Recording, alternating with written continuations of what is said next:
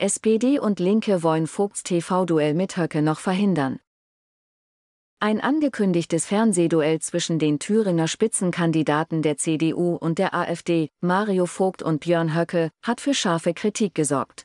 Innenminister Georg Mayer, SPD und linke Landesvorsitzender Christian Schaft forderten Vogt am Wochenende auf, dass am 11. April, dem Tag der Befreiung der NS-Konzentrationslager Buchenwald und Mittelbau-Dora, geplante TV-Duell beim Nachrichtensender Welt abzusagen. Mayer schrieb auf der Plattform X, Jahrzehntelang war unter demokratischen Parteien klar, Nazis bietet man keine Bühne.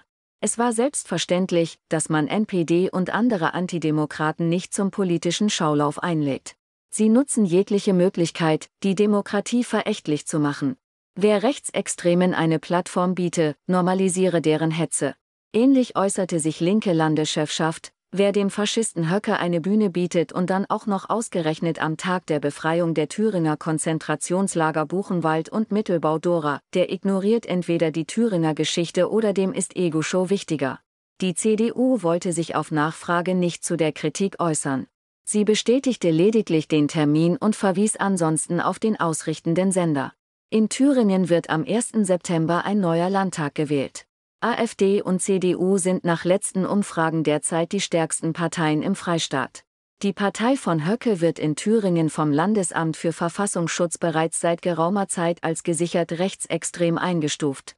Bekannt wurde am Wochenende auch, dass AfD-Landeschef Björn Höcke nicht mehr in seinem bisherigen Heimatwahlkreis Eichsfeld antreten wird.